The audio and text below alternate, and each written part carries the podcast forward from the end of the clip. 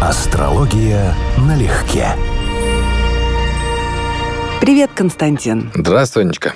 Друзья, всем привет. Всем здрасте. Последнее советское поколение, оно же поколение перестройки, оно же потерянное поколение. Да. Поколение P, Generation P, поколение Pepsi. Все это мы, иксеры. Поколение X, оно же самое, да. Угу. Давай-ка о нас любимых. Ой, как хорошо. О нас любимых, ну-ну. Читаю, что в одних источниках примерно с 1963 по 80 год Мгм. иксеры, в других указан период с 65 по 83. А, забыла, нас же еще называют 13 поколением. Да, вот это, кстати, не знал. Вот это, это про поколение П, да, про поколение X, да, это тоже, да, это вот нет. У нас просто он же Гога, он же Жора, Да, он да, же да. Гоша. Потерянные, да, да. Потерянные начисто. С какого по какой год, строго говоря, мы? Ну, я тебе скажу астрологически правильно, потому что это социологические исследования. Они пытаются подогнать под определенные признаки, а у нас объективный критерий. У нас поколение X началось в 70-71 и закончилось в 84-м. Это как бы объективный факт, потому что у нас главная планета поколений меняла знаки в это время. То есть Плутон шел по весам весь этот период времени. Соответственно, Плутон был в весах, а Нептун был в это время в Стрельце, и был период там Уран в весах, Уран в Скорпионе. То есть это как бы вот та характерная особенность Нептун и Плутон, которая создает психологию поколения, основная особенность поколений. Поэтому мы поколение с Плутоном в весах. Наша характерная фишка. Так что нас всех объединяет? Разверни описание. Во-первых, да, во-первых, нас объединяет, как ни странно, крайний индивидуализм, или, скажем так, очень выраженный индивидуализм. Социологи тоже так пишут. По сравнению, да, с поколением Y, которые следующие, они же миллениалы, да, там Плутон в Скорпионе, они очень коллективные, они очень групповые, толпоцентрические, то есть у них это будет очень сильно выражено, и особенно с возрастом. А вот для поколения X, наоборот, был крайний индивидуализм. Вот для нашего последнего советского поколения, да, вот это проявилось в том числе во фронте по отношению к правящим распорядкам, к правящему режиму, а заодно и к перестройке тоже. То есть как бы это была такая оппозиция по отношению к обществу в значительной степени. Насчет перестройки спорно, потому что те, кто были детьми, я, например, мы были очень счастливы. Не, я был в старших классах, у нас это было всегда темой для иронии, для издевательств. То есть никто к этому серьезно не относился, большинство реагировали так, как реагировали наши окружающие взрослые, так скажем. Мы же не разбирались в политике, я не понимал, что насколько трагические вещи происходят. Просто было ощущение жуткого бардака и движухи. От этого было весело и одновременно немножечко страшно. Мы радовались в основном отмене железного занавеса и возможности посмотреть мир. А, ну, видишь, у нас разная специфика. Я был очень далек от этого железного занавеса географически, поэтому мало его ощущал. А то, что у нас как бы культурная какая-то экспансия началась, ну да, это было. Западная тема, которая у нас сорвалась прям, это вот началось мои старшие классы. То есть я прекрасно помню, когда мне сейчас пишут в директ или там в прямых сообщениях, что мы будем делать там с молодежью, которая вся прозападная. Так мы все на уроках рисовали американские флаги, Made in USA, это был самый такой пароль, часы Монтана и так далее. Но сейчас как-то мы со всем этим, многие, во всяком случае, из нас воюют, в том числе физически. То есть это не прямая тема, что то, что вы получили в детстве, то обязательно будет так и дальше. Опять же, мы все прошли через пионерию, комсомол. То есть Я через комсомол не проходила. через октябрята. Вот, Бог вот я прошел все три значка, получил, поэтому у меня вот все три значка, все три степени, имею полное право рассуждать о жизни в СССР, потому что, как в этом мемасике, да, октябренок, пионер, комсомолец, положено. В чем позднем СССР. И опять же, насколько это повлияло на дальнейшие процессы? Да никак не повлияло. Конечно, никак. Большинство тех, кто развалил Советский Союз, были коммунисты, бывшие комсомольцы и так далее. Даже сейчас я читаю иногда на форумах, как бьются ровесники, старше нас с тобой, жившие при настоящем СССР до перестроечного Мгм. периода. И у них совершенно разные воспоминания. И Конечно. каждый со своей аргументацией, так что жизнь тоже была Как, совсем как и сейчас, неоднородной. смотря с какой точки зрения смотреть. Из-под моста или с моста из дорогого автомобиля. В точности так. Все зависит от точки зрения. Именно в нашем поколении началось изменение духовных ориентиров общества. Да, согласен полностью. И, э, на мой взгляд, мы уже говорили об этом, но повторюсь, что именно Пелевин со своим Generation P и одноименный фильм Виктора Мгм, Гинзбурга, мгм. который вышел в 2011 Мгм. году, отразил это изумительно. Мгм. С самых первых кадров буквально, ну и текст, который взят для начала фильма, Мгм. если кто-то не читал книгу, идеально отражает то, что мы с тобой сейчас начали обсуждать.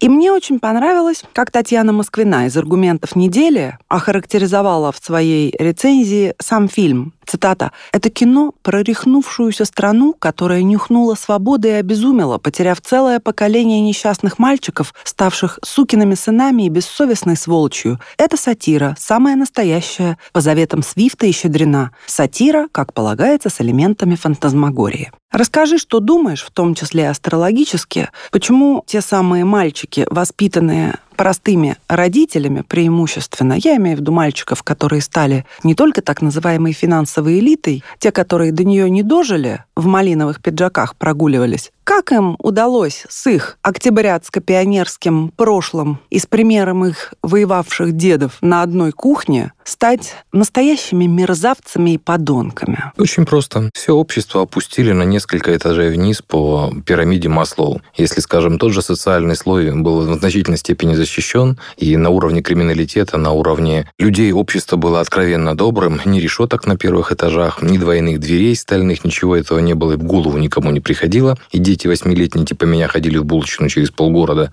никто их не провожал ни в школу, никуда. Все это разом обрушили несколько этажей вниз, то есть пропустили этаж социальной безопасности и всех свели на физический уровень, то есть на примитив, на выживание, на корм, на необходимость огородничать, потому что иначе просто тупо не прокормишься. То есть это правильно назвать не свободой, это правильно назвать каким-то жесточайшим социальным экспериментом. И да, когда человек оказывается в режиме, ну, как концлагере, да, я когда-то читал, что люди, которые опущены до физического уровня, до животного, они, конечно, демонстрируют очень разные вещи. Кто-то, меньшинство, остается людьми, а кто-то очень быстро скотинивается, очень быстро превращается в человека, который и по головам пойдет, и живет с философией «сдохните вы сегодня, а я завтра». Вот именно это у нас и происходило. На нашем поколении в значительной степени проходили эти эксперименты. Те, кто миллениалы, они застали это в гораздо меньшей степени, потому что они наиболее сложный период проходили в детские годы, помнят его, как многие из нас, детство всегда какой-то радостный период у тех, у кого маломальски адекватная семья. А вот, собственно, тема взросления, то есть формирования личности, у них пришлась уже на гораздо более сытый период. Но ты заметил, что мы, условное собирательное мы,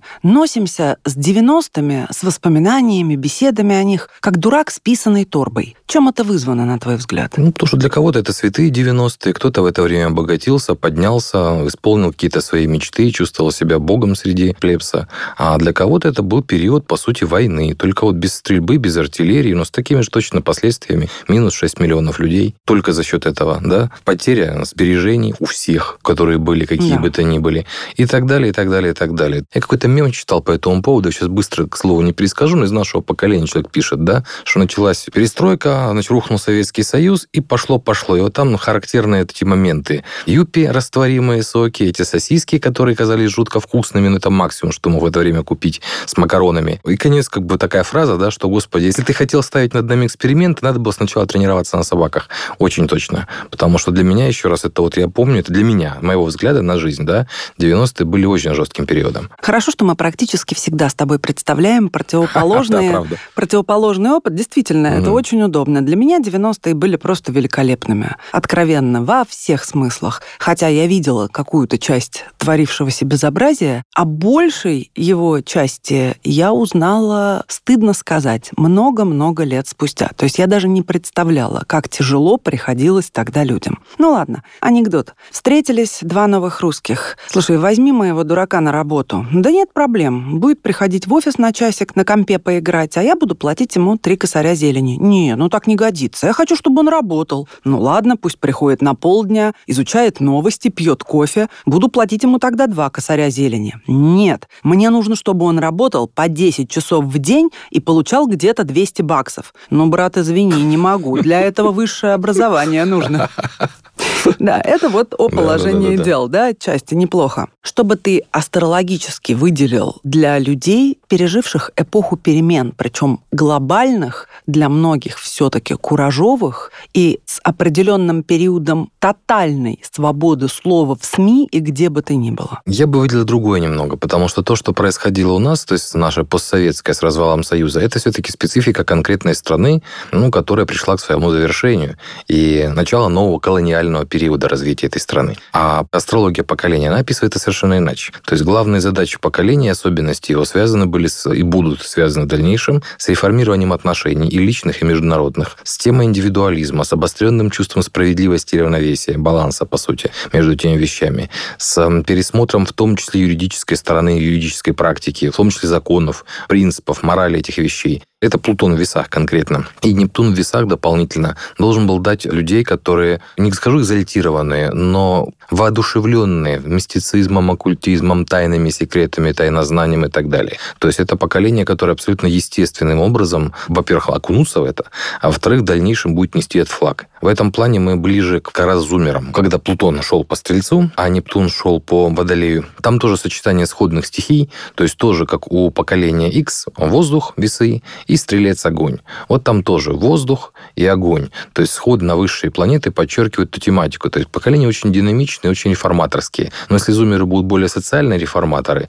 то поколение X, наше то поколение, это тема отношений, это тема войны мира, тема справедливости, и это однозначно тайны, секреты, оккультная, эзотерическая психология. Вот это все тоже наша сфера и религии, тоже наша сфера деятельности. Фактически в нашем поколении, чисто теоретически, должен родиться человек, который создаст новое религиозное направление. Ну, не скажу конфессию, но, во всяком случае, какие-то такие ярко выраженные темы. И у нас многие, кстати, это были. Я помню, что по юности это прям массово попадали какие-то секты, какие-то белые братства, в простынях ходили, не помню, не знаю, в Москве ходили, нет? Ну, конечно. В Киеве, в Харькове они просто стояли на перекрестках, ждали конца света. И Белое Братство, и Церковь Христа, и Свидетели Иеговы, да, вот. и, кстати, центры Дианетики, да, они тоже, запрещены да. давно уже. Ну, в общем, Рон Хаббард. Да, да, да, да, я знаю. Кстати, он-то создал создал настоящую религию, так ее и зарегистрировал, угу. хотя это трейдмарк, то есть чисто коммерческий угу. проект. Но он-то был из поколения... На кого это хорошо зашло? Вот это вот я имею в виду. Вот ты хорошо правильно упомянул, из поколения Пита есть персонаж, которому у Пелевина сказано, наверное, даже лучше цитату помнишь, что вот э, тот редкий тип, который мог существовать только в период после развала Союза, да, да странный и точно астролог, так же не вписался, да. Который не вписывался ни в советскую какой реальность. Же, какой же он астролог? Он не странный. Бродячий астролог. Бродячий астролог, да.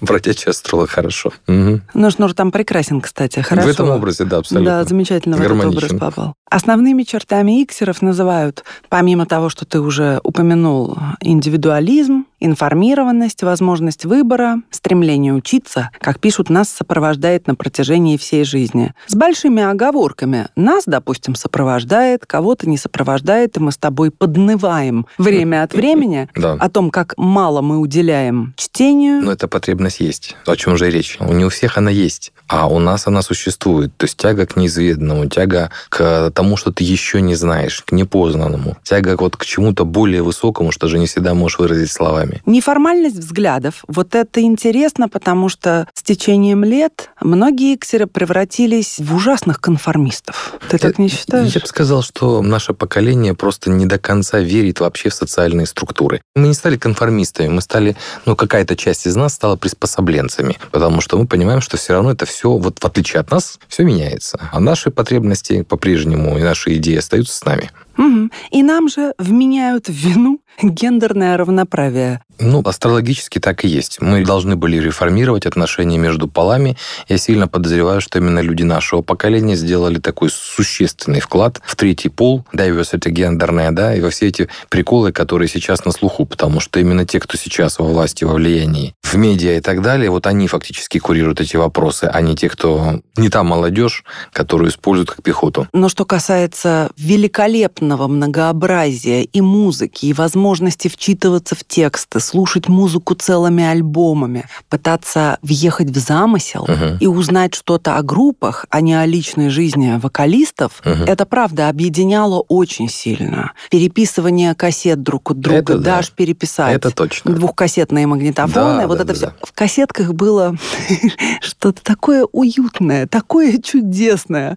Хотя их так... Ну ладно, это уже детали. Противно было перематывать все время. Тест на возраст, да, кассета и карандаш, да? Как они связаны друг с другом?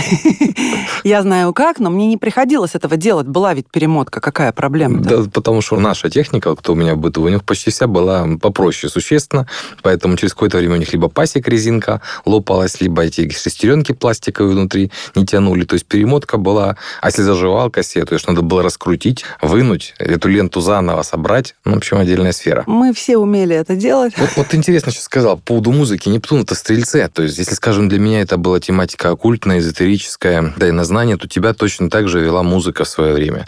Вот для меня эта же эпоха была связана не с музыкой, хотя кассетник, конечно, переписывали друг у друга, это прям на постоянной основе было, это прям была мода.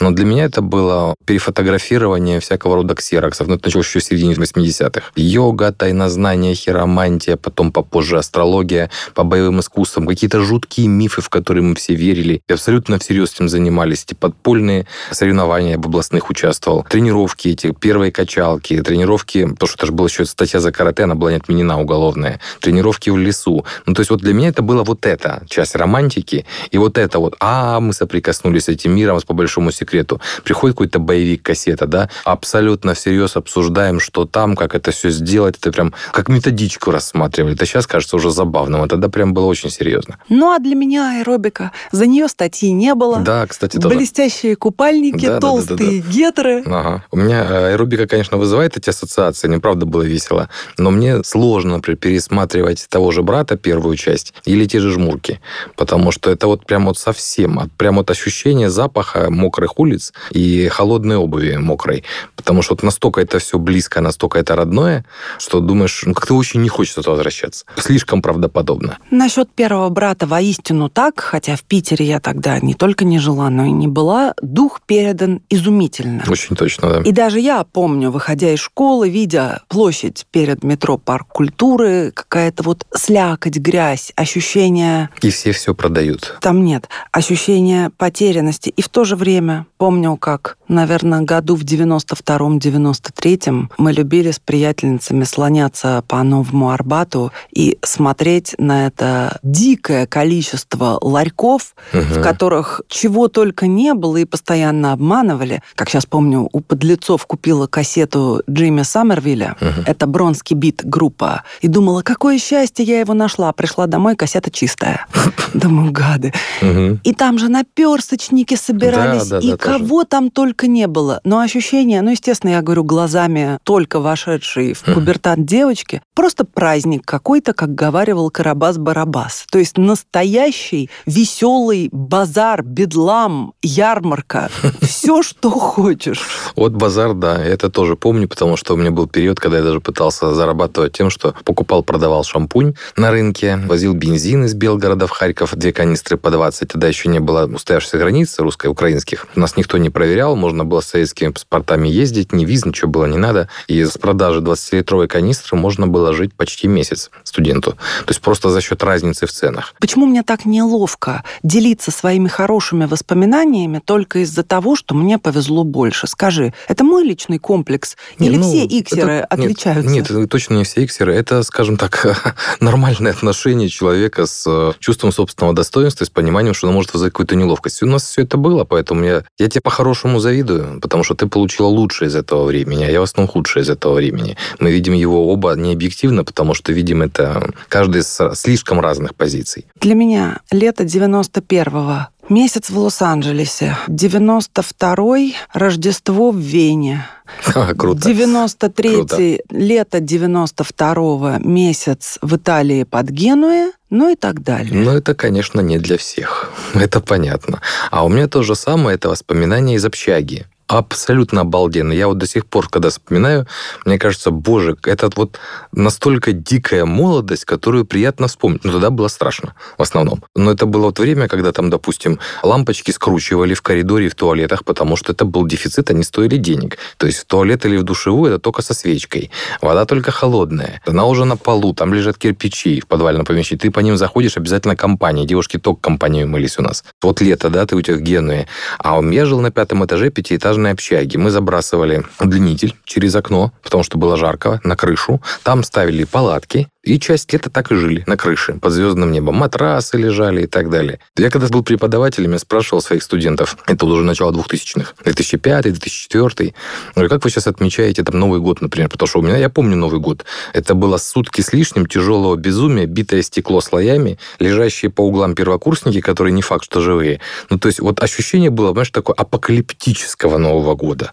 И несколько лет такое было. А они не отмечают. Они тогда уже не отмечали. Они были нормальные люди. Они нормально выпили, нормально потусили, сходили на дискотеку, пошли спать. То есть ни этого безумия, никаких алкогольных отравлений массовых, ни каких-то драк просто потому, что драка.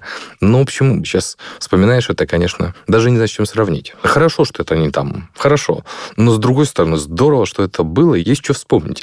Здорово, что ты это пережил, что ты там выжил. А когда коллективом, хорошо, когда все общежитие, да, все в одном ранге, все в одном статусе, и ты это воспринимаешь не так. Вот если бы все бы жили иначе, ты один плохо, да, но было бы это вот так воспринималось, болезненно. А когда у всех одинаковые проблемы, одинаковая тусовка, все это совсем иначе. Я не понимал социальный процесс, мне это не интересовало, и я так понимаю, большинство из нас тоже. Но вот ощущение «живем сегодня» было очень четкое. Вот это вот ощущение общества отдельно, мы отдельно тоже было очень устойчивое. Что отнесем к главным поколенческим недостаткам иксеров? Ну вот, вот это вот неспособность или нежелание быть э, членом коллектива, в полном смысле группы, повышенный акцент на индивидуализме. Это поколение менее практичное, чем другие. Во всяком случае, сравнивая с теми же миллениалами, так совершенно однозначно, потому что им было сложнее приспосабливаться, и кому-то, еще раз, да, жизнь просто облегчила эти навыки, да, а большинство пошли, как вот в карточном раскладе, в отбой. То есть это поколение, которое действительно не приспособлено к жизни в том варианте, в котором это могла идти речь. В принципе, поколение Пи, он как раз об этом. Вот этот момент асоциальности глубокой внутренней, он, пожалуй, присутствует. Он имеет и плюс, и минус, как бы это та сторона, о которой может идти речь. Но еще то, что это поколение, которое будет вроде бы весы, акцент на весах, Плутон в весах. Но символический седьмой дом – это дом не только отношений, но и вражды, противодействия. Поэтому это будет поколение, которое всегда будет очень неравнодушно к процессам не только нарушения справедливости, но и войны и мира. А в какой-то степени это поколение будет инициировать те процессы.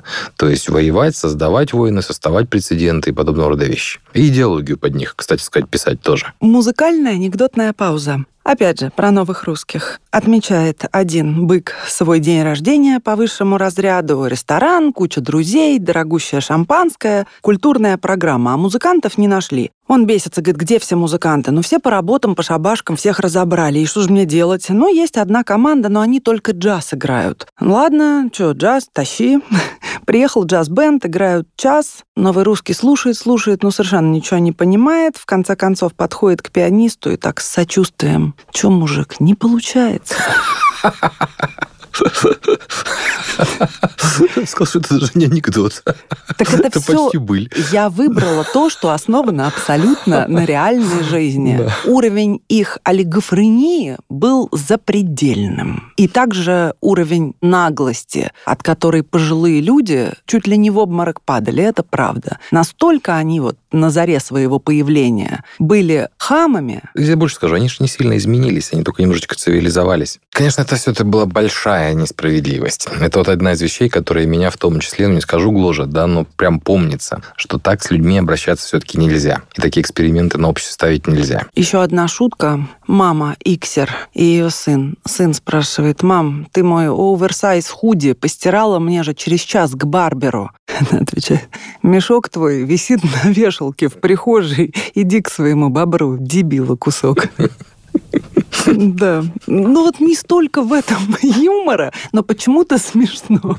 Кстати, не помню, у нас, помню, не было моды на англицизмы в таком объеме. Английский был в моде, это само собой, но вот именно англицизмы в речи, так, чтобы это было вот как будто ты вынужден говорить на русском, а так-то английский твой родной, вот этого вот прикола не было, это совершенно точно. Что-нибудь еще астрологическое скажешь? У нас Плутон главный сигнификатор смены поколений. Сейчас из-за того, что Плутон с Нептуном шли долгое время сексили друг другу, они практически одновременно меняли знаки. Поэтому у нас совпадают эти вещи. Поэтому коллективные идеалы нептунианские и коллективная групповая энергия, деятельная, трансформирующая общество плутонианское, она в основном разом меняет знаки. Но внутри поколения есть еще одно такое субразделение. Это семилетний цикл, когда Уран меняет знаки. И, скажем, в том же поколении X вполне надо выделять как минимум две разновидности. С Ураном в весах, где именно крайний индивидуализм, тема свободы, вот реформаторства, оригинальности в принципе, и Уран в Скорпионе, который в значительной степени больше посвящен и сексуальным отношениям, и интимным, и финансовой стороне вопроса, экстремальным всякого рода испытаниям.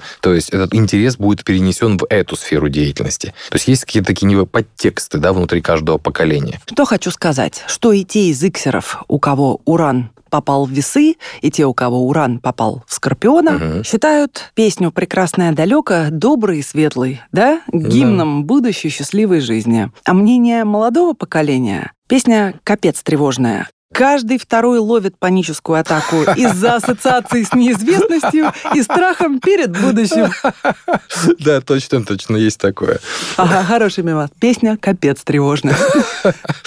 Да. Ну и каждое поколение посмеивается над своими отцами, угорает над дедушками и восхищается прадедами. И в этом тоже большая мудрость. Да, в этом что-то есть, кстати. Вот это, вот, возможно, связано со скоростями планет, из-за которого возникает синастрия, совместимость между поколениями. Что интервал порядка 10 лет, ну, 10, 15, 20, да, 25, это интервал, в котором поколение в среднем меняется. То есть средний возраст поколения, когда появляется следующее, ну, там, 20-25 лет, это время, когда высшие планеты не успевают переместиться на значительное расстояние.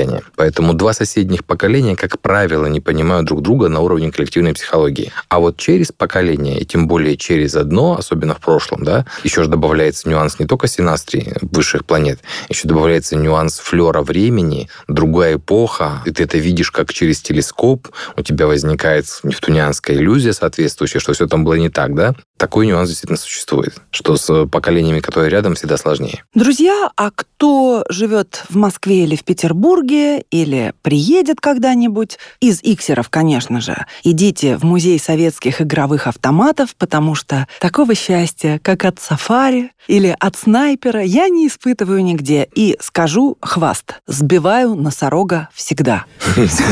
Друзья, обнимаем вас. Да, я так и не добрался, но у меня это в планах. Да, всем пока. Пока-пока-пока. Астрология налегке.